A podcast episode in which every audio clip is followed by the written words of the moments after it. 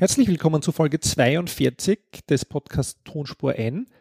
Heute mal wieder mit Roman Mesicek und Annemarie Harand und wir beschäftigen uns wieder mal mit dem Thema CSR und nachhaltige Entwicklung. Genau, und auch wieder mal mit dem Thema Nachhaltigkeitsberichte und nach langer Zeit eben auch wieder mal zu zweit. Das ist sehr schön. Ja, wenn wir uns gegenüber sitzen. Aber auch dann gleich wieder zu dritt, weil wir haben auch einen Gast, äh, aber dazu ein wenig später etwas mehr. Am Anfang wie immer unsere Kontaktmöglichkeiten. Wie könnt ihr uns erreichen? Über Twitter, am liebsten über Twitter. Genau, also Roman Mesicek und Annemarie Harand sind wir zu finden oder auch unter Tonspur N. Genau. Dann bemühen wir uns ab und zu oder immer mehr Fotos zu posten auf Instagram. Der heißt auch Tonspur N, der Account. Sind ganz tolle Fotos drauf. Und dann gibt es noch ein E-Mail, podcast.tonspur-n.eu. Und ich glaube, wir haben jetzt das vierte Fanmail bekommen äh, im Herbst. Und es ist in der Tat so, dass wir mit der Person, der Organisation, auch wieder einen Podcast aufnehmen werden. Das heißt, es ist wirklich ein Muster, wenn man uns schreibt und nett schreibt vor allem, ja, äh, dann äh, nehmen wir Podcast auf. Die Erfolgsquote ist hoch sozusagen. Ja. Auch euch einladen würden wir, wenn ihr uns auf iTunes ratet. Ja, wir haben letztens entdeckt, ich schaue mir da selten an, wo wir da stehen bei iTunes. Durch Zufall habe ich entdeckt, dass jemand eine Rezension bei iTunes hinterlassen hat, eine ganz nette äh, zu unserem Podcast. Und das freuen wir uns, wenn ihr das auch macht, weil äh, so fünf Sterne uns zu geben in iTunes oder was Nettes hinzuschreiben, bringt uns mehr Hörerinnen und Hörer und damit natürlich uns allen mehr Aufmerksamkeit fürs Thema Nachhaltigkeit. Super wichtig. Und das muss ich ja schon sagen, ähm, um sofort zum, vom Thema abzuschweifen. Diese, diese, ähm, wie soll ich sagen, dieser Bewertungsmechanismus, den es ja überall gibt. Man kann ja Mhm. alles bewerten und raten und ranken und so weiter. Das habe ich ja früher überhaupt nicht gemacht. Äh, oder ich wäre nie auf die Idee gekommen, irgendwem, irgendeinem Unternehmen oder einer Organisation oder ich weiß nicht was, Feedback zu schreiben. Ich wäre einfach nicht auf die Idee gekommen. Und ähm, jetzt weiß ich es halt einfach nur selber von der Erdbewoche. Das ist so wichtig. Mhm. Also wenn man irgendwas gut findet oder auch wenn man es einfach schlecht findet oder Verbesserungsvorschläge hat für irgendjemand, das ist und sich diese zwei Minuten nimmt, irgendwas zu schreiben, das bringt der Organisation, dem Unternehmen oder in dem Fall auch uns äh, super viel. Ja, also, Also, das finde ich eine schöne ähm, Entwicklung und in unserem Falle war sie auch Gott sei Dank ähm, durchwegs positiv. Ja. Ja. nehmt euch das vor, ähm, weil dann passiert es vielleicht in Zukunft nicht. Das ist nämlich ein sehr netter, guter Artikel auch im Magazin Bestseller erschienen über Podcasts in Österreich. Aber was ist natürlich passiert, weil wir so wenig Sterne haben und so weit hinten sind im Ranking, wir kommen nicht vor in dem Podcast. Dabei zählen wir, glaube ich, wirklich mit, wir haben insgesamt vor drei Jahren begonnen, vermutlich zu einem der am längsten existierenden Podcasts in Österreich. Und das, da sind wir schon sehr stolz darauf, dass wir auch in einem Bereich zumindest Urgesteine sind. Ja? Folge 42, ich bin super stolz auf uns. Ja. Wer hätte das gedacht? Das haben wir gut gemacht. Ja. So, aber jetzt genug des Eigenlobs und ein wenig äh, hinaus in die Welt. Äh, wo warst du unterwegs? Du warst bei einer, mindestens einer spannenden Veranstaltung, aber über eine möchten wir jetzt reden. Ja, ähm, da gab es tatsächlich letztes Jahr auch schon eine Folge. Ähm, und zwar war ich wieder beim österreichischen Klimaschutzpreis. Ähm, ich bin so spät gekommen, muss ich gleich dazu sagen. Das heißt, ich war nicht die ganze Veranstaltung ähm, anwesend, aber ähm, es war wieder bei Siemens. Es war, es war sehr schön. Es hat mich sehr gefreut. Diesmal ähm, hat die Christa Kumba moderiert in einem ganz tollen Multifunktionskleid von Göttin des Glücks. Das war großartig. Ja. Ja, also auf jeden Fall ein Highlight. Welche Farbe? Rot natürlich. und ähm, äh, zweites, ich will nicht sagen Highlight, aber der Stargast des Abends, DJ Ötzi. Ja, wirklich. Ja, Mhm. er hat nicht gesungen. Aber, was hat Aber- er dann gemacht? Es ist dann am Schluss ist die Christa Kummer bei uns am Tisch gestanden und, ähm, und hat erzählt, der DJ Ötzi hatte Tränen in den Augen auf der Bühne, weil ihn das Thema so gerührt hat.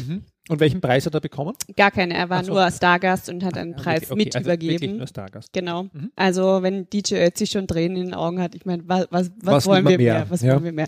Aber es gab wieder ähm, Gewinnerinnen und einen Gewinner von 173 Einreichungen. Das ist echt viel, Mhm. muss man sagen. Und was waren da die Highlights? Ja, also ich habe ja, ich tue ja immer vorher ein bisschen, ähm, ein bisschen ähm, wetten. Mhm. Mit, mit mir selbst und anderen, die dort sind. Und ähm, ich habe schon drauf getippt. Also es hat die, ähm, die Webseite Nachhaltig in Graz gewonnen. Mhm. Zum Beispiel, die haben für alle Grazerinnen und Grazer echt ähm, mal alle Informationen, ähm, wie sie ihr Leben nachhaltiger gestalten können, zusammengefasst. Das ist jetzt ich sage mal so, jetzt natürlich jetzt nicht die Mega-Innovation, aber es hat einfach noch niemand gemacht ähm, davor und deswegen ist das super. Und auch praktisch wahrscheinlich. Und praktisch, genau. Und ähm, es gibt zum Beispiel für alle Grazerinnen und Grazer, die zuhören, ähm, ein Geschäft, das heißt das Gramm, das ist so ein Zero-Waste-Laden.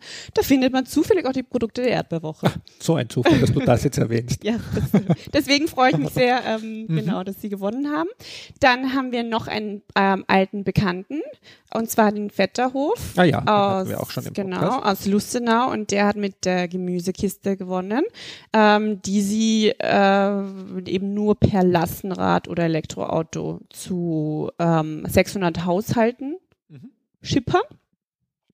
Dann ähm, haben wir noch äh, eine, also in der, in der ähm, Kategorie Gemein und Projekte ähm, hat die Marktgemeinde Krumm Nussbaum, toller Name in Österreich, ähm, gewonnen mit ähm, einem Siedlungsentwicklungsprojekt, einem klimafreundlichen.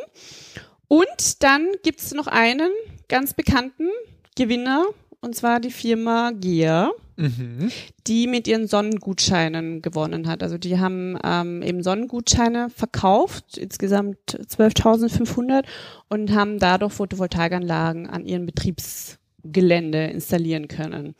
Und ähm, genau, und die, wer da mitgemacht hat, der bekommt sein Geld dann in Form von GEA-Gutscheinen zurück. Mhm was ja eine gute Sache ist. Und letzter Gewinner, dann höre ich auch schon auf mit der Aufzählung, äh, war Kreisel Elektrik. Ah, okay, auch genau, mhm. auch bekannt. Ja. ja, ansonsten wieder alle Stars wie ähm, eh und je.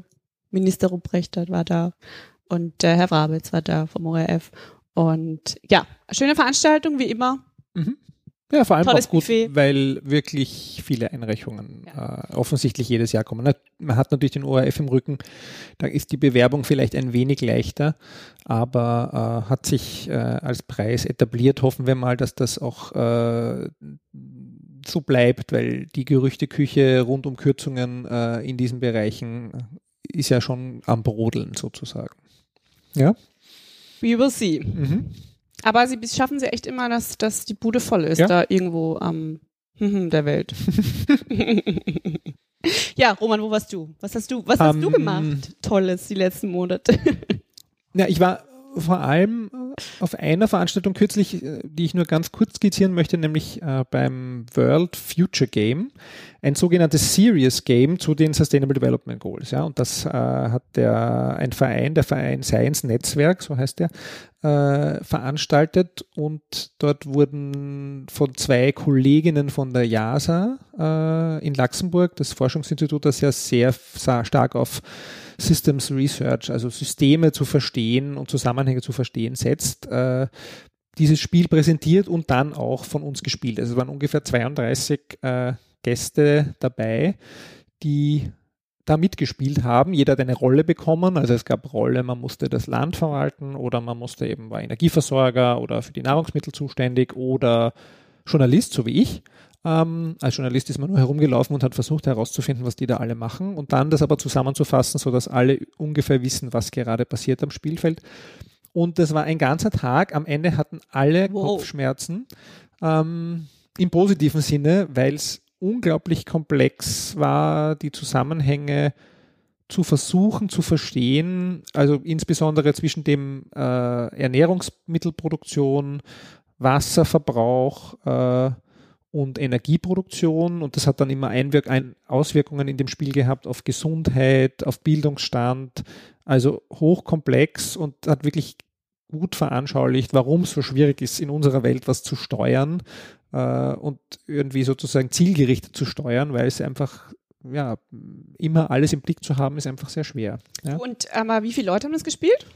Die 32. Achso, ja. 32 und aber gemeinsam. Also 32 haben gemeinsam es gab keine Tische, sondern 32 haben gemeinsam gespielt. Naja, es gab ein riesiges Spielfeld. Okay. Äh, also das Spiel war und, am Boden oder wo? Auf, Tischen, auf Tischen oder? aufgebaut. Das hat, okay. hatte so eine spezielle ja. Form und unterschiedliche Bereiche und man ist da herumgelaufen im Prinzip und hat verhandelt in diesem sogenannten Serious Game. Und ein Kollege äh, von der JASA war der Spielleiter, der hat dann darauf geachtet, einerseits, dass die Zeit eingehalten wird und andererseits äh, eben immer ein bisschen zusammengefasst und hat dann, äh, wenn was nicht so gut gelaufen ist, äh, unter Anführungszeichen so wie Entwicklungshilfe geleistet, immer vor jeder neuen Runde, weil sonst hätten wir schon viel früher den ganzen Kahn äh, in den Dreck gefahren sozusagen und hätten nicht weiterspielen können. Ja? Wobei das Spiel im Prinzip kein Ziel hat. Mhm. Ja? Also das, das sozusagen der Weg ist das Ziel hier.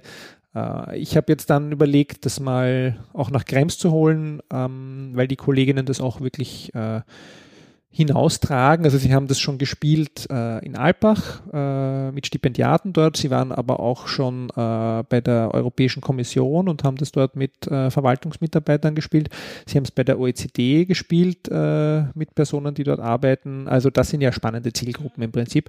Und nachdem ich da so eine Weile drüber nachgedacht habe, habe ich mir gedacht, jetzt möchte ich eigentlich probieren, vielleicht kriege ich es ja nach Krems, ob man, dass man es mit Kolleginnen spielt. Nicht nur mit Studierenden, sondern eben mit Kolleginnen ist es ja vielleicht noch spannender. Ja. Und kann man das aber abkürzen oder ist das so ein ganzer Na, Tag? Das kann man eventuell abkürzen. Sie haben es an einer Stelle schon mal abgekürzt, aber besser ist, man nimmt sich den Tag Zeit. Also wir waren von 10 bis 17 Uhr beschäftigt mit einer Stunde Mittagspause. Unglaublich. Ähm, ein sehr spannender Tag, den ich nicht missen möchte. Uh, es ist halt noch wirklich so komplex, dass du einen Spielleiter brauchst und so. Also man kann es noch nicht so einfach hinausgehen und nach, nachmachen. Das war meine ursprüngliche Idee. Aber auf jeden Fall reinschauen. Ich gebe den Link äh, zu der Webseite in die Shownotes. Die haben auch andere Spiele, die sie entwickelt haben, die ein bisschen kleiner sind, äh, auch in einem kürzeren Kontext zu spielen sind wenn das jemand interessiert unter den Hörerinnen und Hörern äh, oder für Organisationen, da kann man sich äh, einiges holen. Und das meiste ist Open Source äh, produziert und erstellt. Das heißt, man zahlt eigentlich nur die, äh, die Kosten für die Materialien, die man dann zugeschickt bekommt und sonst nichts. Ja? Okay, also World Future an. Game. Ja? Super. Ja, und das äh, andere, wo ich war, das war die ASRA-Verleihung und auch der äh, Namensgeber unserer heutigen Sendung, die Austrian Sustainability Reporting Awards, wurden zum 17. Mal verliehen. Ähm, in der industriellen Vereinigung, äh, ich bin mir vorgekommen, in meine Jugend zurückversetzt, weil ich habe ja dort mal mein Büro gehabt, eine Zeit lang, im kleinen Festsaal äh, der industriellen Vereinigung. Es ist, als ob die Zeit stehen geblieben ist. Und so war auch diese Veranstaltung das finde ich ein bisschen schade, muss ich sagen, weil die Nachhaltigkeitsberichte und auch sozusagen diese Entwicklung hätte sich vielleicht ein bisschen was Peppigeres mal verdient, aber du hättest dich sofort wieder ausgekannt, wie was läuft, weil es ist immer alles gleich es bei der Gala. Es ist immer alles gleich, ja. Falls ich jemals wieder zur Astra-Verleihung gehe, dann habe ich zumindest keinen Schock. Ja, na, aber es war, es war insofern äh, ganz interessant. Ich habe das auch getwittert. Äh, also es waren zwei Dinge, äh, die vielleicht erwähnenswert wären, auch inhaltlich, weil ich es auch in die Shownotes geben werde. Das eine war, dass äh, der Wolfram Tertschnik vom Lebensministerium diese äh, Qualitätskriterien oder diese Selbstverpflichtung zu Qualitätskriterien für die Auditierung von Nachhaltigkeitsberichten vorgestellt hat. Also äh, den Link gebe ich rein, kann man nachlesen, richtet sich vor allem an Auditoren mit dem Ziel eben, dass nicht jeder alles irgendwie auditiert. Mhm. Ja. Finde ich ganz, ganz spannend. War wichtig, äh, ja. Ob das jetzt äh, wirklich die Initiative des Lebensministeriums hat sein müssen, äh, weiß ich nicht. Ähm, wäre natürlich besser wieder in Österreich. Das wäre eine gemeinschaftliche Initiative mehrerer Ministerien, aber ja, man, man schaut mal, wie das, wie das vorangeht. Und dann hat der André Martinuzzi von der Wirtschaftsuniversität ähm, ein Konzept vorgestellt, äh, nämlich Responsible Innovation. Und die Folien dazu findet man auch unter den Links, die ich da reingestellt habe. Da geht es darum, oder ihm geht es darum, um eine Weiterentwicklung einfach dieses Verantwortungsbegriffes von unternehmerischer Verantwortung oder Verknüpfung mit dem Innovationsbegriff. Ja. Ähm, ich würde sagen, können jetzt mal alle Hörerinnen und Hörer lesen und sich anschauen. Ich habe da mir viele Gedanken darüber gemacht. Ich bin noch nicht so überzeugt, ob es das jetzt in der Form braucht, ob das was Neues ist oder ob es einfach nur die Verpackung von eh bestehenden Konzepten in ein neues ist, was auch legitim ist.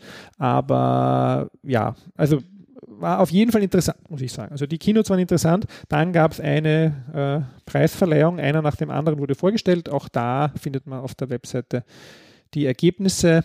Wir sagen nur ganz kurz mal, wer gewonnen hat. Genau, also es gibt wohl ähm, fünf. Genau, die fünf ersten stolze Gewinner. relevant, ja. Wer hat gewonnen, Roman? Die Innsbrucker Kommunalbetriebe äh, bei öffentlichen Betrieben. Einer meiner Lieblingsberichte dieses Jahr, weil vielleicht sollte ich hier offenlegen an der Stelle, dass ich auch in der Jury des ASRA bin ähm, und die Berichte alle mitbewerte. Ähm, dann ein ganz toller Erstbericht, äh, Lidl Österreich. Das können wir uns natürlich auch auf die Fahnen heften, weil wir wissen ja, dass die Nachhaltigkeitsmanagerin von Lidl regelmäßig unseren Podcast hört. Ähm, Super. Also de facto haben wir da auch ganz viel dazu beigetragen. Äh, und dann noch ein, ein Klassiker, die VBV Vorsorgekasse.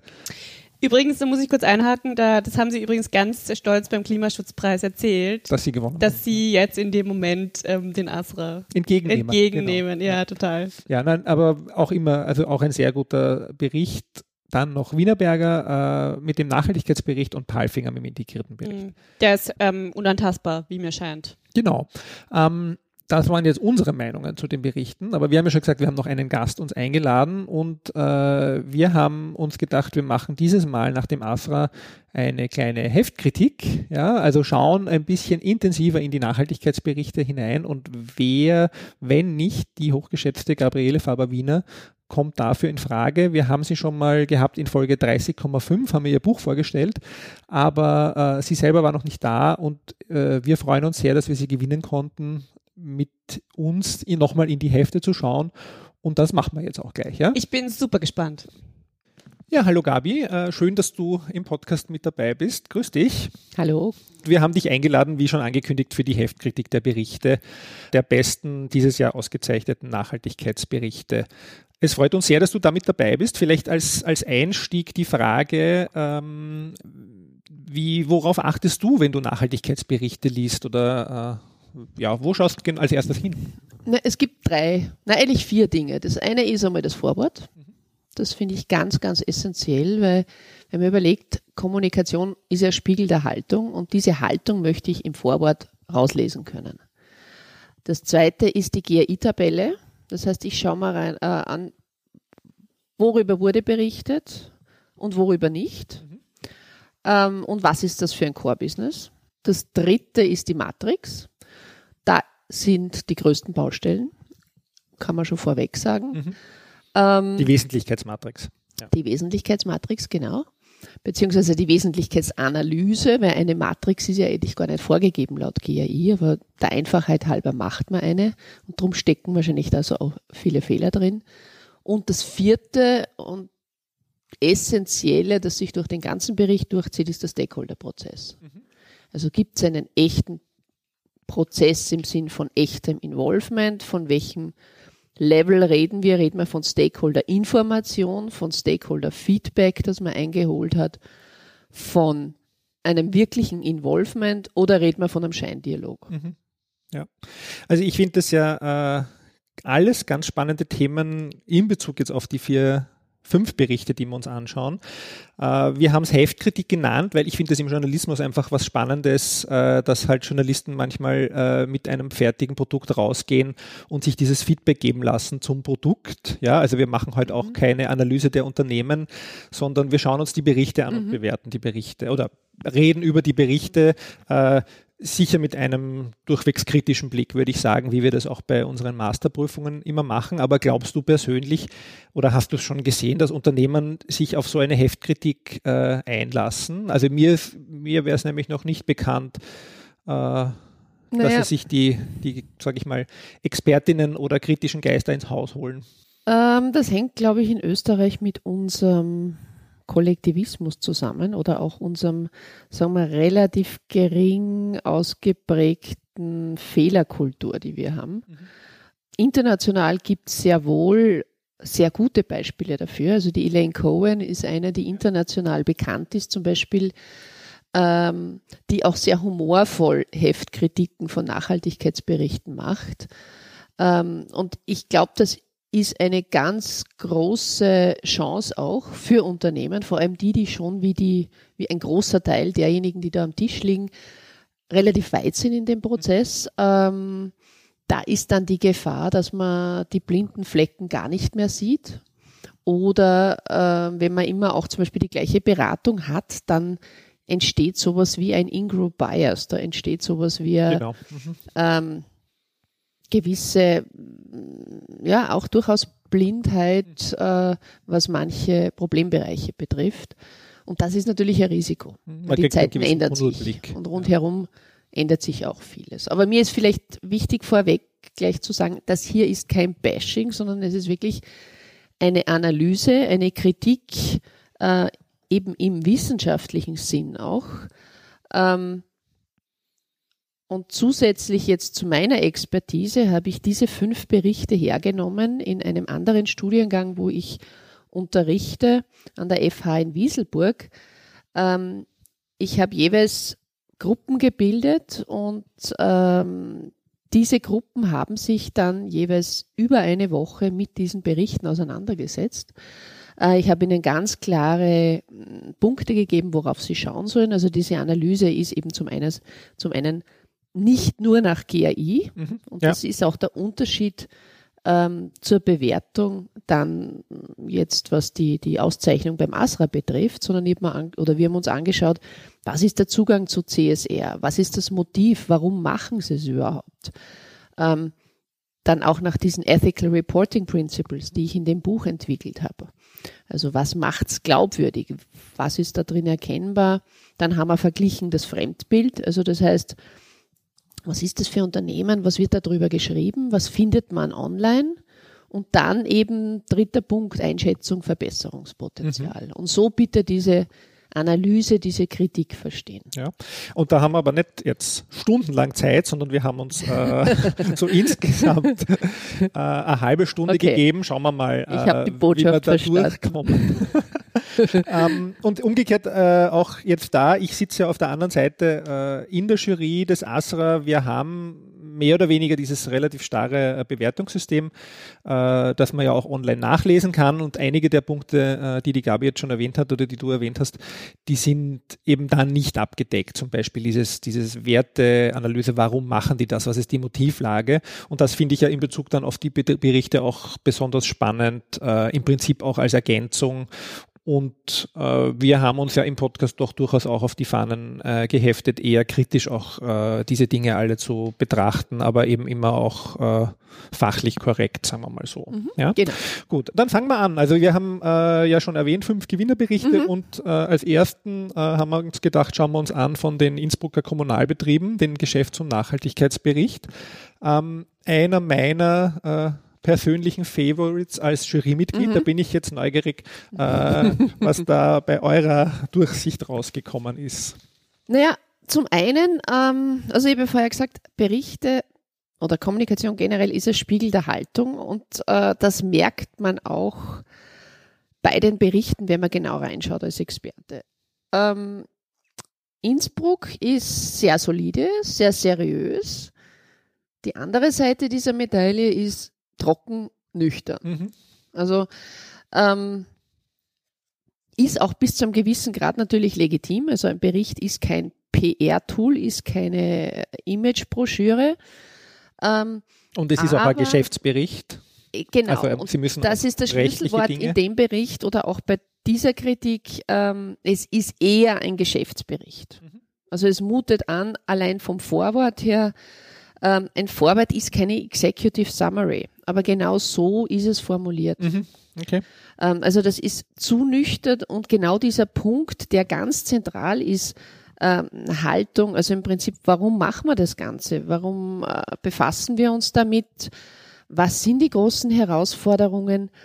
Ähm, das kommt relativ wenig rüber, aber das spiegelt ja letztlich dann immer äh, in dem, was ich dann tue. Also welche Maßnahmen ich setze, leiten sich ja davon ab, warum mache ich das Ganze. Also das ist da unterrepräsentiert. Ähm, es ist auch, und das kann man relativ einfach machen, es sind keine Statements von Stakeholdern drin.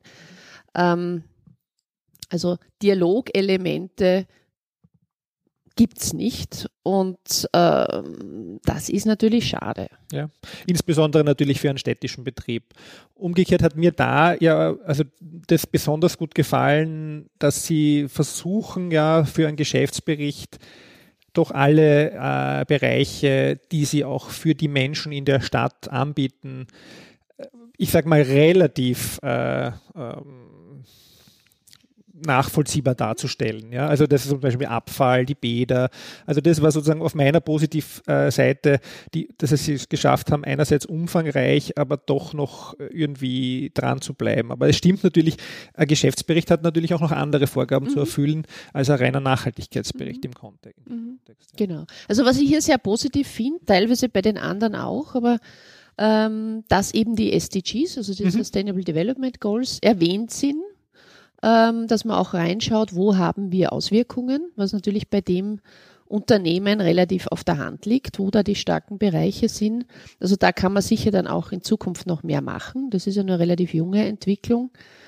Ähm, insgesamt, und das zieht sich eigentlich durch alle Berichte durch, einer der stärksten Sympathiebringer in dem Bereich oder generell ist eine gewisse Selbstreflexion, eine mhm. gewisse Selbstkritik ja. auch.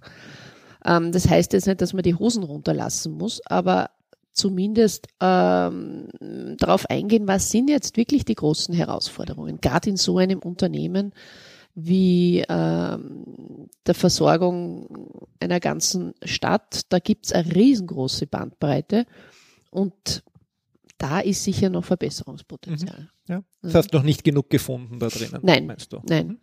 Die Reflexionsfähigkeit. Also das genau. hast, du, hast du über alle jetzt gemeint. Ja, das habe ich über alle gemeint. Es ist äh, bei manchen besser, bei manchen schlechter, aber das sind eben große Chancen, die man nutzen mhm, sollte. Ja. Also das ist äh, wirklich ein spannender Punkt. In der Jury-Sitzung ist der äh, Satz gefallen, der jetzt nicht bei diesen fünf Berichten gefangen, gefallen ist, aber da ist gestanden, lückenhaft, das ist transparent dargestellt. Äh, das geht ein bisschen in die Richtung, finde ich, dass man dass diese Transparenz äh, sehr schwierig umzusetzen ist. Einerseits äh, in dem Fall war die Meinung, sie haben halt nur die wichtigsten Kennzahlen genommen und das haben halt transparent gemacht, aber sie haben halt viel weggelassen. Äh, und in dem Fall bei den besseren Berichten heißt es die Transparenz halt Reflexion und auch äh, wahrscheinlich drüber nachdenken und darstellen, wie es weitergehen könnte, oder? Äh, das Ziel eines Nachhaltigkeitsberichts ist nicht nur Transparenz. Und das ist genau der Knackpunkt oder einer der Probleme, warum diese Symbiose aus Geschäftsbericht und Nachhaltigkeitsbericht so schwierig ist. Das Ziel eines Geschäftsberichts ist Transparenz. Das äh, Ziel eines Nachhaltigkeitsberichts ist Legitimation. Mhm. Und das geht über Transparenz hinaus. Und die absolute Transparenz gibt es sowieso nicht. Also da bin ich völlig bei dir. Ähm, die soll es auch nicht geben. Es gibt Geschäftsgeheimnisse etc. Aber es geht hier wirklich um Legitimation im Sinn von Rechtfertigung, Darlegung. Wozu gibt es uns überhaupt? Was ist unser gesellschaftlicher Mehrwert? Und das geht teilweise, ähm, wenn man völlig GAI fokussiert ist oder völlig Standard fokussiert ist, ähm, ein bisschen verloren. Mhm, genau ja. darum sage ich, ich schaue als erstes auch auf das Vorwort des Vorstands, ich schaue rein, um rauszufiltern, warum machen die das, was sind Motive ähm, und ich schaue mal rein, äh, schaue mal an, wie funktioniert die Interaktion mit den Stakeholdern. Also in dem Fall gab es einen Workshop, das ist sicher schon relativ viel, aber äh, wir sind hier trotzdem auf der zweiten Stufe, nämlich Feedback. Mhm. Und nicht echtem Involvement. Involvement. Mhm. Und da komme ich dann zu ganz anderen Berichten. Wenn ich die Stakeholder involviere, auch schon, was ist wichtig in so einem Bericht? Äh, und das kann ich nur mit einer richtig guten, echten Wesentlichkeitsanalyse. Ja. Ja, ich bin gespannt, äh, wie es weitergeht. Die haben ja einen großen Sprung gemacht. Ich habe mhm. jetzt beim Raussuchen der Berichte nochmal mir den davor angeschaut, von den Vorjahren. Und da hat sich ja extrem viel weiterentwickelt äh, bei den äh, Innsbrucker Kommunalbetrieben. Also wenn Sie sozusagen das ernst meinen, kann ja durchaus sein, dass Sie diesen Schritt auch mit der Stakeholder-Einbindung durchaus weitergehen, mhm. weil das ist sicher etwas, äh, was da eigentlich um zur Verbesserung der nächste Schritt wäre. Mhm. Ja?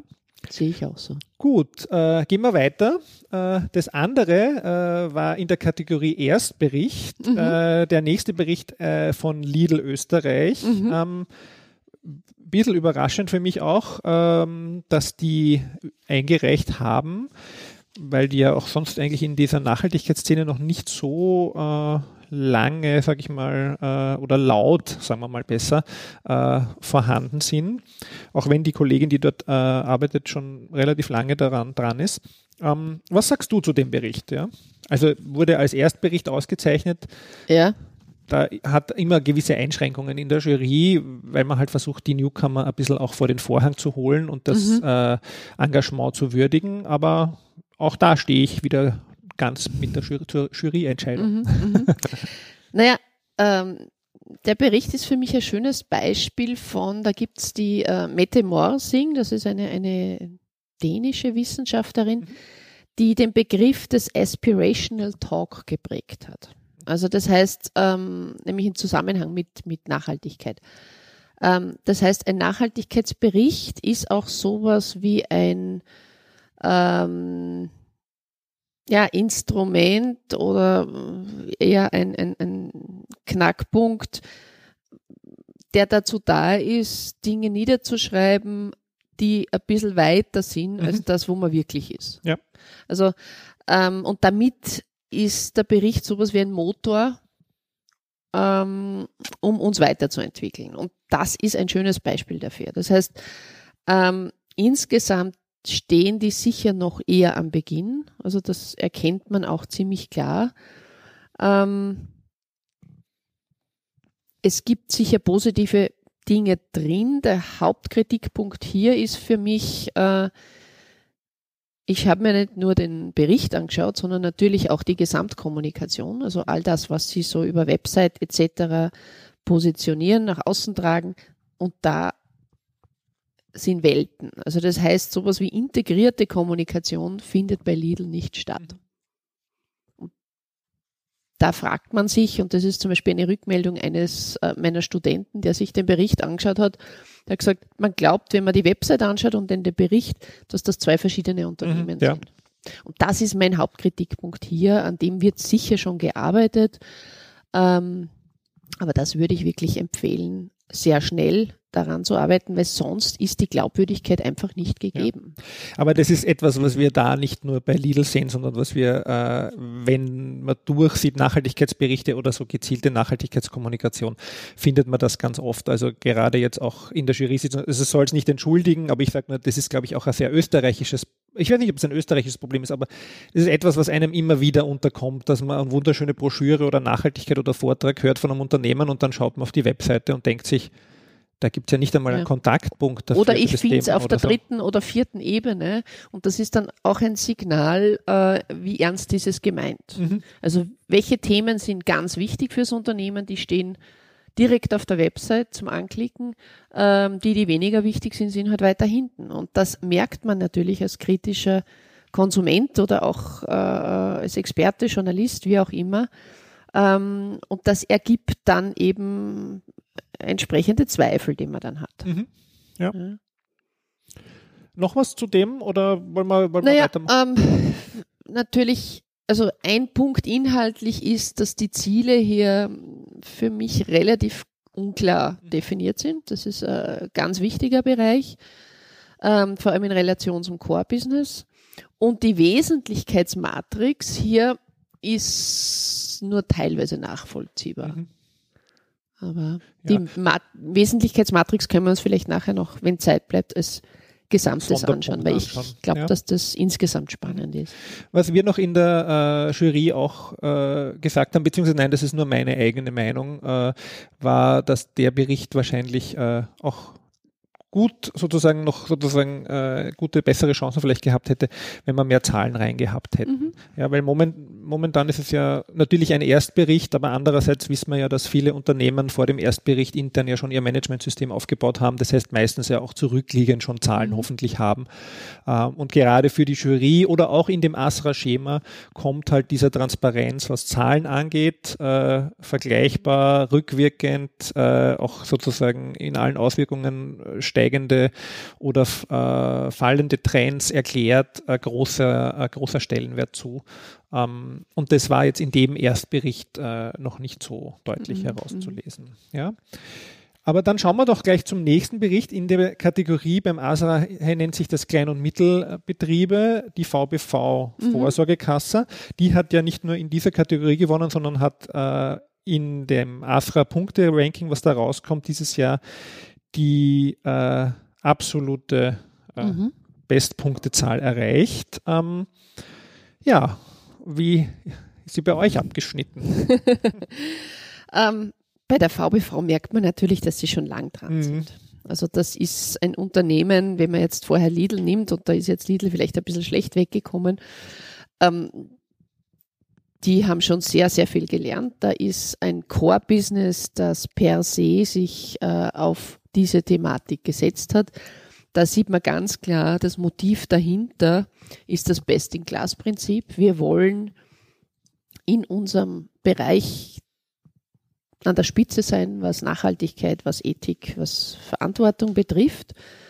Ähm, also die sind, sehen das wirklich als sowas wie ein USP, also als, als ein Alleinstellungsmerkmal. Ähm, und das sieht man ja auch ein bisschen, wenn wir vorher von der Lebensmittelhandelsbranche gesprochen haben, das sieht man ja auch dort. Ähm, also da liefern sich die Unternehmen sowas wie ein Race to the Top. Mhm. Ja. Und das ist sehr schön, weil die Konsumenten haben, profitieren letztlich davon oder auch in dem Fall äh, die Arbeitnehmer, die diese Vorsorgekassen äh, in Anspruch nehmen. Und es gibt de facto, glaube ich, nur mehr ganz wenige Vorsorgekassen, die sich jetzt nicht dem, ich, ich weiß gar nicht, ob es welche gibt. Mir, ich kenne sozusagen eigentlich keine mehr, die nicht in irgendeiner Weise in den letzten fünf Jahren begonnen hat, auch äh, dieses Mhm. Nachhaltigkeitsthema Ja, intensiv zu bearbeiten. In der ja. Branche aber auch klar, weil natürlich ist es für die Mitarbeiter ähm, ein ganz wichtiges Kriterium, wenn sie auswählen, welche Vorsorgekasse nehme ich. Und ich nehme einmal eine und bei der bleibe ich dann. Ja. Ähm, und insofern spielt das für sie natürlich auch rein businessmäßig eine ganz große Rolle, äh, hier Alleinstellungsmerkmale zu haben oder eben einen USP. Was hier recht lustig ist, äh, oder lustig, was mir aufgefallen ist, ist gerade auch typisch für einen Bericht, den schon oder ein Unternehmer, das schon lange dabei ist. Ähm, man tobt sich dann auch optisch ein bisschen aus und ähm, wenn man das erste Mal diesen Bericht sieht, fragt man sich, was haben diese ganzen Äpfel da drin zu Mhm. suchen? Also das ist jetzt vielleicht ein Detail, aber ähm, und das ist was auf das schaue ich weniger, aber meine Studenten zum Beispiel haben die ganze Zeit sich gefragt, wieso der ganze Bericht voller Äpfel ist. Und das überlagert nämlich dann die Botschaften. Ja. Ja, weil Bilder sind immer stärker als all das, was wir schreiben, als der gesamte Fließtext. Also wozu Äpfel? Was hat das mit Vorsorge zu tun? Ähm, und äh, ja, also Haben Sie das herausgefunden? Nein. ähm, ja, na, sonst insgesamt, wie gesagt, ähm, was vielleicht noch verbesserungsfähig ist, er ist manchmal zu schwammig. Also Definitionen fehlen. Auch weil man sich wahrscheinlich schon lange mit der Thematik befasst, schreibt man immer hin, was ist jetzt was für uns. Aber das ist gerade in diesem Nachhaltigkeitsthema ein großes Problem, weil allein der Begriff nachhaltig, glaube ich, mindestens zehn verschiedene Auslegungen hat. Ja. Äh, Und das finde ich ganz zentral. Sonst, ja, das CO2-Thema wird sehr stark durchgezogen, vielleicht auch deshalb die Äpfel. Mhm. Ähm, ist aber etwas, an das denkt man zumindest von außen nicht, wenn man äh, an das Business einer Vorsorgekasse denkt. Ja. Also da geht es eher um Sicherheit, da geht es eher um Langfristdenken. Ähm, da ist CO2 jetzt vom, vom Begriffsspektrum relativ weit weg. Insofern äh, würde ich mir wünschen, dass es von dem, was sie thematisieren, mehr noch über was sind so die Themen im Core-Business, die sich entwickeln? Was heißt Verantwortung in diesem Bereich? Was heißt Verantwortung in der Veranlagung? Ähm, das würde ich noch viel spannender finden. Mhm. Ja. Mhm.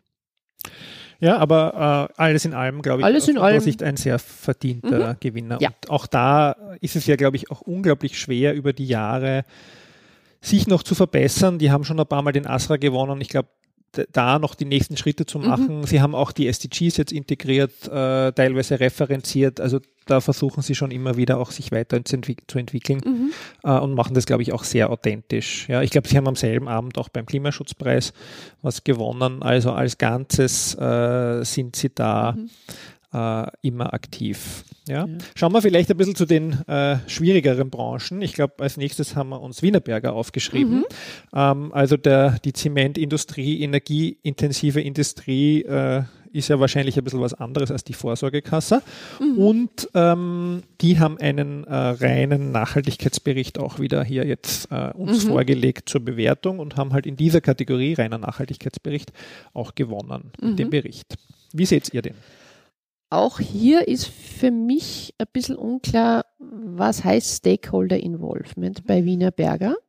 Das ist einmal das eine, also welche wurden befragt, äh, wie schaut das genau aus, also das noch genauer zu beschreiben. Ähm, bei der Wesentlichkeitsmatrix, die ist in dem Fall zweigeteilt. Also da gab's, äh, das ist ganz unterschiedlich. Also das ist generell, wir haben fünf Berichte und fünf unterschiedliche äh, Matrizen. Also das heißt sowohl, na, das ich kann sogar sagen, wir hatten 30 Berichte und 30 ja, unterschiedliche und das Matrizen. ist ein großes Problem, weil ja. es ist für eine Jury oder wen auch immer, auch für mich jetzt als Expertin, mhm. nicht vergleichbar. Ja. Ähm, man sucht sich zum einen aus, was steht unten in der Achse. Mhm. Das sind völlig unterschiedliche Begriffe, weil es macht einen Unterschied, ob da unten steht Relevanz aus Sicht der externen Stakeholder und auf der anderen Seite Relevanz aus Sicht der internen Stakeholder oder ob bei einem Bericht wie bei den äh, Innsbrucker Betrieben steht ökologische und soziale Auswirkungen auf der einen und mhm, auf der anderen ja. Seite Beurteilung der Wesentlichkeit durch Stakeholder. Und das, das Zweite ist dann noch einmal, äh, was schreibe ich dann rein? Also wenn ich unten hinschreibe Auswirkungen und oben drin stehen aber dann Wunschbegriffe, ähm, dann passt das auch nicht zusammen. Mhm. Und dann leidet die Glaubwürdigkeit. Also das war hier mit diesen zweigeteilten ähm, Wesentlichkeitsmatrix bei Wienerberger ein bisschen schwer nachzuvollziehen. Ähm, was ich gut finde, eine gewisse Selbstreflexion ist vorhanden. Also du hast ihm gesagt, schwieriges Core-Business oder schwierig, äh, sagen wir schwieriger wahrscheinlich. Als die VBV. Als jetzt, ja. äh, äh, genau, also energieintensiv, ressourcenintensiv. Das genau, halt also das sind einfach von vornherein Parameter da, die nicht Thema. so leicht zu handeln mhm. sind. Mhm. Und darauf wird schon bis zu einem gewissen Grad auch eingegangen. Was das Ganze noch verbessern könnte, sind eben auch hier wieder externe Stakeholder-Statements zum Beispiel. Mhm. Ähm, weil Selbstlob ist natürlich immer schwächer als Fremdlob. Ja. Ähm, und ich komme ein bisschen über dieses Ding hinweg, dass so ein Bericht eine Einwegkommunikation ist. Mhm. Ähm, was noch? Auch hier wieder dieses Thema einheitliche Kommunikation. Also ein Bericht ist ja immer nur ein zwar wichtiger, aber trotzdem ein Element der ganzen Nachhaltigkeitskommunikation oder überhaupt der ganzen Kommunikation von einem Unternehmen. Also allein wenn man hier anschaut, zum Beispiel Deutschland, Österreich, hat man auch wieder das Gefühl, das sind unterschiedliche Unternehmen. Also da ist sicher Verbesserungspotenzial. Ähm, es gibt sicher auch Bereiche von der Darstellung, die man noch ein bisschen äh, relativieren kann, wie es zum Beispiel die Umweltauswirkungen der Produkte, ähm, da noch stärker reinzugehen. Ähm, das hängt dann auch mit diesem Faktor Selbstkritik zusammen. Das ist was ganz Schwieriges, aber gleichzeitig etwas, was wirklich unheimlich viel an Sympathien bringt. Mhm. Da gibt es viele Studien auch dazu. Was ich schön finde in dem Bericht, vielleicht abschließend, ähm, es sind sehr gute grafische Aufbereitungen drin. Also Stakeholder-Prozess zum Beispiel. Also er ist sehr klar, er ist sehr leicht lesbar. Oder auch ähm, die Wertschöpfungskette, genau, der Wertschöpfungsprozess also ist, der Wienerberger Gruppe, der ist, finde ich, sehr gut. Der ist ausgezeichnet und äh, das ist natürlich was das Thema Transparenz betrifft, das Um und Auf. Also gerade die Wertschöpfungskette gut darzustellen. Ja, ist vielleicht ein bisschen schade, dass Sie die Struktur von der Wertschöpfungskette hinten äh, nicht weitergeführt haben. Da haben Sie so eins nach dem anderen abgearbeitet, Mitarbeiter, Produkte ähm, und dann eben die soziales und ökologisches Engagement, weil das hätte sich angeboten. Und aber das Positive daran, also es gibt ja auch äh, durchaus Berichte äh, von ähnlichen Herstellern oder die halt produktorientiert äh, der Unternehmen sind, die dann ihre Produkte so stark in den Mittelpunkt stellen, ja, und wie cool denn und wie super der Ziegel ist in dem Fall halt oder wäre. Ich glaube, das sagen sie schon. Der Herr Scheuch hat das ja auch auf der Bühne gesagt, als er den Preis entgegengenommen hat, dass er das sozusagen stolz ist auf sein Produkt, das ist auch klar. Aber da sind sie im Bericht, glaube ich, also aus meiner Wahrnehmung, äh, ganz gut unterwegs, äh, dass es jetzt nicht so ein Product Placement hier ist. Nein. Ja. Und äh, das haben sie auch gar nicht mehr notwendig. Mhm. Also ich glaube, das wissen sie selber, dass es ihnen einerseits nichts bringt. Also Eigenwerbung ist, ist nicht unbedingt das Ideale in so einem Bericht. Und das Zweite ist eben, sie brauchen das eigentlich nicht mehr. Mhm. Gut, dann äh, haben wir noch einen dicken Wälzer zum Abschluss. äh, Palfinger, das mhm. ist wieder ein integrierter Bericht. Also die haben äh, wieder den Nachhaltigkeitsteil mhm. in den Geschäftsbericht integriert oder umgekehrt, wie man das sagen möchte, und äh, haben damit die Jury überzeugt. Wie sieht es bei dir aus?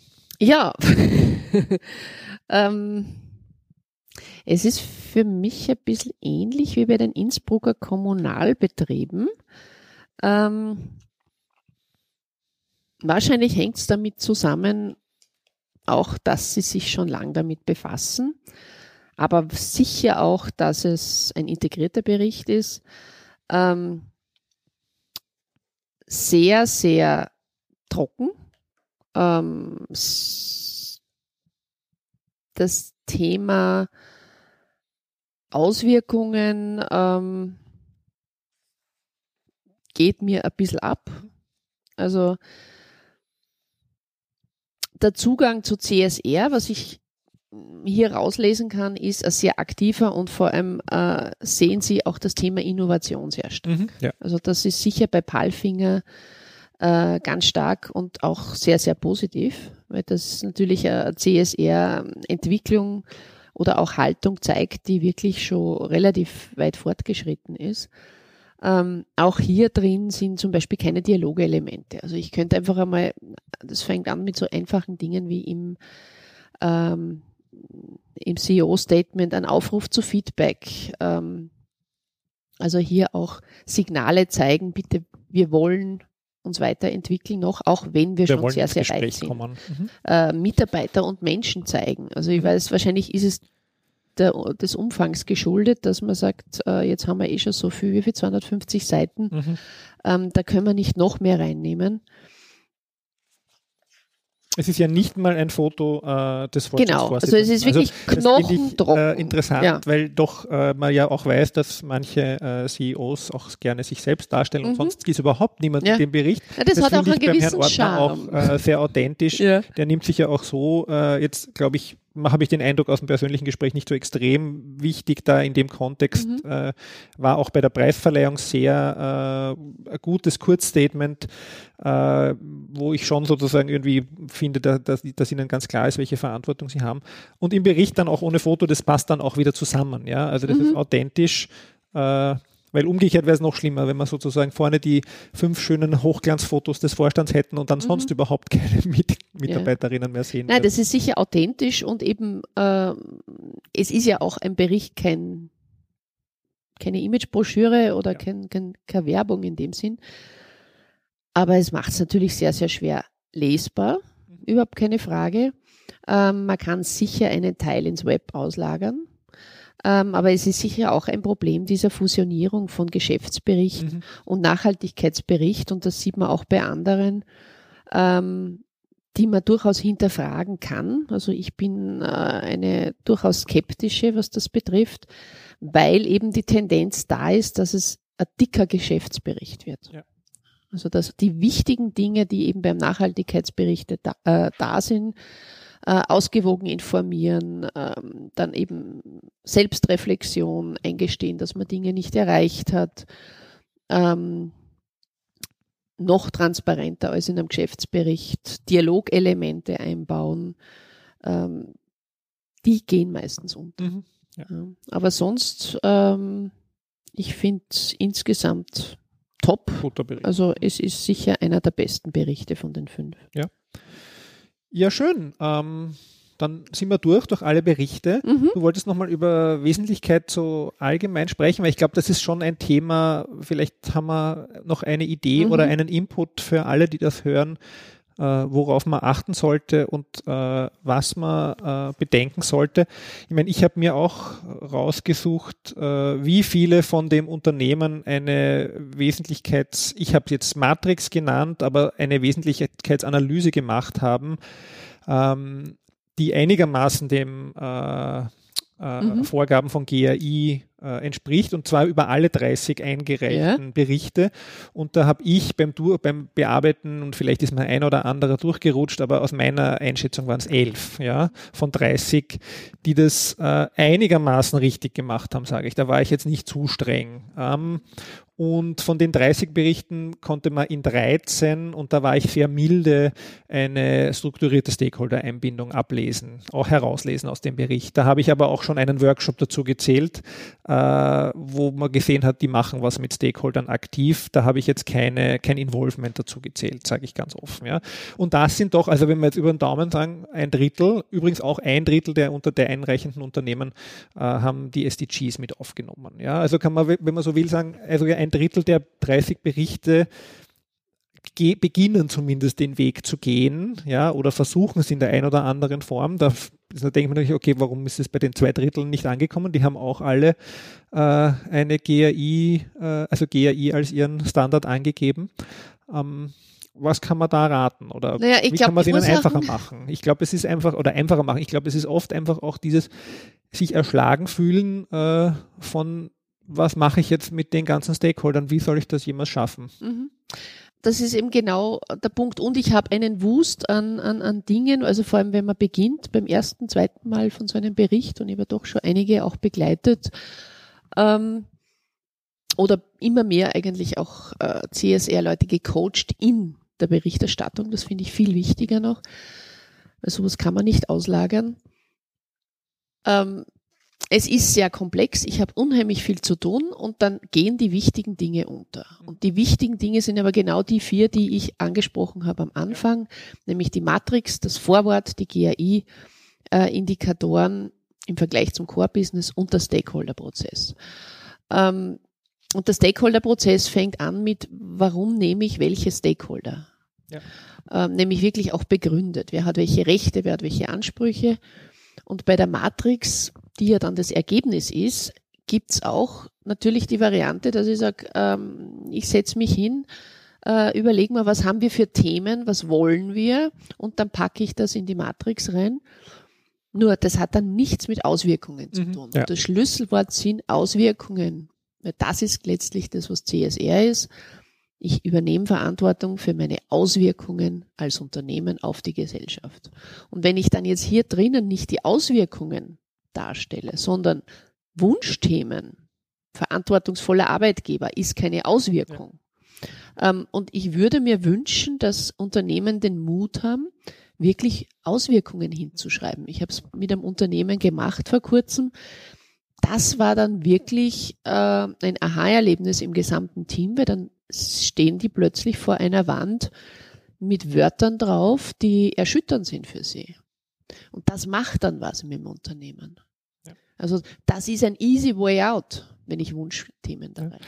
Aber liegt es nicht auch daran, dass vielleicht, also Auswirkungen ist halt auch etwas, da tut sich ja selbst die Wissenschaft noch schwer ja. beim Beziffern der Auswirkungen. Ja, wie es gibt unterschiedliche Modelle und alle beginnen herumzurechnen. Es, das eine und das andere bedeutet vielleicht auch einfach den Mut zu sagen, okay, wir wissen noch nicht so viel Bescheid über unsere Auswirkungen und dann stehen vielleicht dort nur drei Themen, die Sie wirklich behandeln können und zehn Themen, wo Sie sagen, puh, da sind wir jetzt draufgekommen, aber was machen wir damit? Ist es das? Nein, das ist ja auch ist nicht typisch unternehmerisch, dass man dann sozusagen sowas kritisch so anspricht. Es ist beides. Also das eine ist, äh, wir sind da wieder bei der Haltung.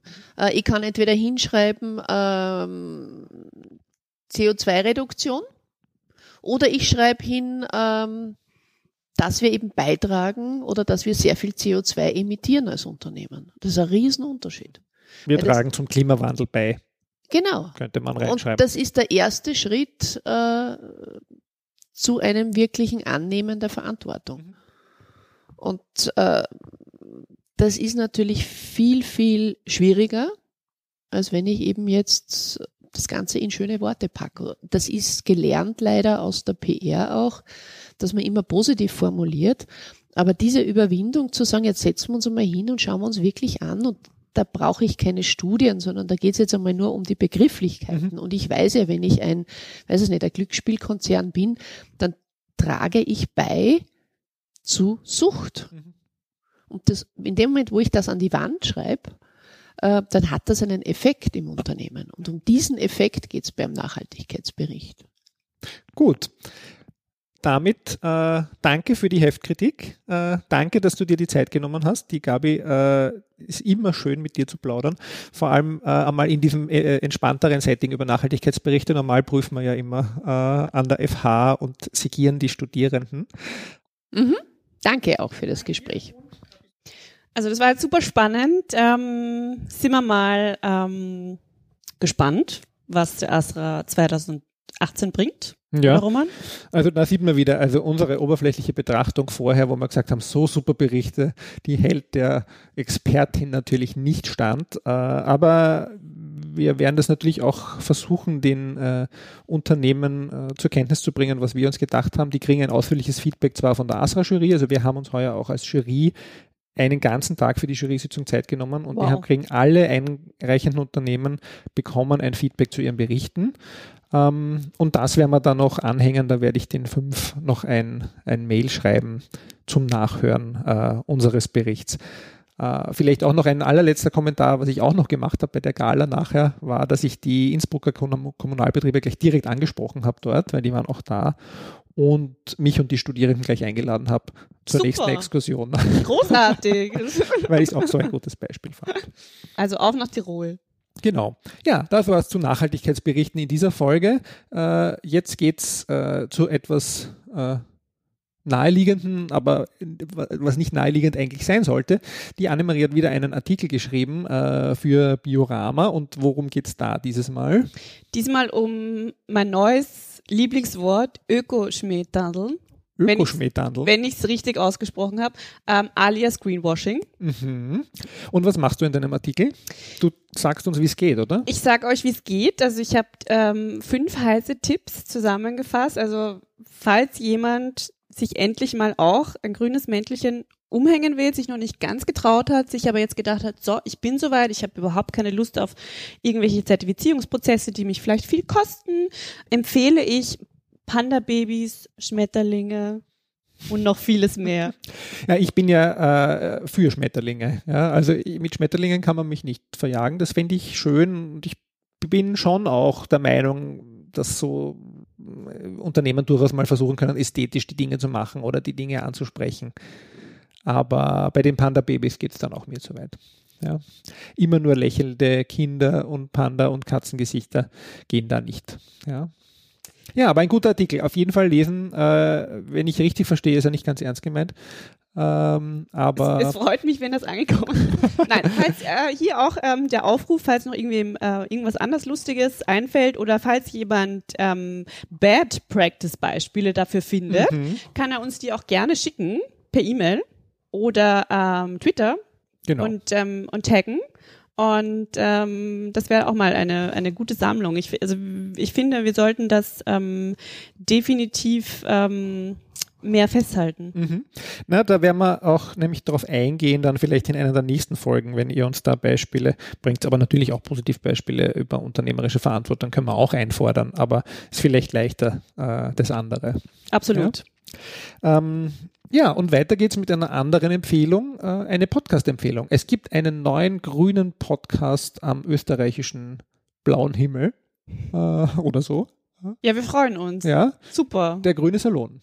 Große Empfehlung. Ja, große Empfehlung. Eine Folge gibt schon, also sie sind noch nicht ganz so regelmäßig, die Kolleginnen. Äh, alles Absolventinnen des Studiengangs Umwelt- und Nachhaltigkeitsmanagement ah, okay. äh, der Fachhochschule Krems. Ja, schau an. Und, und alle Hörerinnen unseres Podcasts. Also das freut uns wirklich sehr. Ähm, und wir haben uns auch schon bei Ihnen eingeladen oder Sie zu uns eingeladen, äh, einen Podcast mit Ihnen aufzunehmen. Äh, doch dazu äh, später einmal mehr. Also ich freue mich sehr. Ja? Ganz super. Wirklich ähm, beide Daumen sehr hoch. Nett. Super, super, super. Mhm. Ja, und dann haben wir noch eine Veranstaltungsankündigung. Ja, ähm, auf für am Berg. Genau. Oder wie? ja, sozusagen, aber an der WU auf Fernberg. Äh, der Alpenverein, die akademische Sektion, macht ihre zweite Veranstaltung zum Thema Nachhaltigkeit, wieder in Partnerschaft mit der Wirtschaftsuniversität, dies, diesmal zum Thema Nachhaltigkeit und Berghütten. Und zwar am 6.12. an der WU Wien, wie gesagt, mit ganz spannenden äh, Teilnehmerinnen und Teilnehmern äh, von der Abteilung für Raumplanung, vom Alpenverein, der Christian Baumgartner, äh, lange Zeit Geschäftsführer ähm, einer Organisation in dem Bereich und äh, halt Experte für nachhaltigen Tourismus, die Karin Stieldorf, äh, ganz spannend Leiterin des Universitätslehrgangs Nachhaltiges Bauen an der TU Wien. Ähm, also große Experten und hier jetzt noch als angefragt äh, stehend der Thomas Krösbacher, äh, Hüttenwirt der sehr zu empfehlenden äh, Julius äh, Seitner Hütte. Ähm, und die Geschichte darf ich da kurz erzählen. Er ist nicht nur Hüttenwirt, er war früher der äh, Initiator und Geschäft für, Geschäftsführer des Future Gardens, wer den noch kennt, in der Schadeklasse, den hat er ja. gegründet. Ach, Dann auf. hat er äh, das, ähm, die Eisdiele in der Kumpendorfer Straße geführt. Äh, dann hat er die Weinschenke mitbegründet, wo er jetzt meiner Meinung nach die besten Burger Wiens essen kann. Und dann hat er sich äh, auf eine Hütte begeben. Also er ist noch angefragt, aber ich habe auch kurz äh, den Link nämlich zu ihm hergestellt. Es wäre total spannend und er schaut nämlich jetzt auch so wirklich aus, wie man sich ein Hüttenwirt vorstellt, weil er hat jetzt einen Vollbart und ganz ein, ganz ein Lieber und auch sehr regional unterwegs auf der Hütte. Also insofern hoffen wir, dass er von seinem Berg runterkommt und bei uns mitdiskutiert. Viel, vielversprechend. Ja. Also Absolut. Ich, eine, glaube ich, wird eine sehr äh, nette Abendveranstaltung. Ja. Und dann sind wir durch mit dieser Folge. Eh, recht umfangreich geworden. Ähm, nächste Folge ist mit Stefan Grasgruber-Kerl. Da machen wir weiter mit unserer MPO-Serie äh, und sprechen über Südwind, die Rolle von Südwind und welche Kampagnen von Südwind äh, wir denn schon erlebt haben vielleicht oder welche besonders äh, erwähnenswert wären. Wird sicher auch sehr spannend werden. Mhm. Und dann ist schon bald Weihnachten. Genau, und darauf dann äh, gibt es die Weihnachtsfolge äh, mit dem Grünen Salon gemeinsam. Äh, ich und fünf Damen. Wuhu! Das wird lustig. Ja. Gut, dann danke fürs Zuhören euch allen. Wir freuen uns, dass wir wieder mal zusammengesessen sind. Ist doch gleich viel. Äh, lustiger äh, und kurzweiliger. Ich hoffe auch für euch. Und äh, bis zum nächsten Mal. Bis zum nächsten Mal. Tschüss. Tschüss.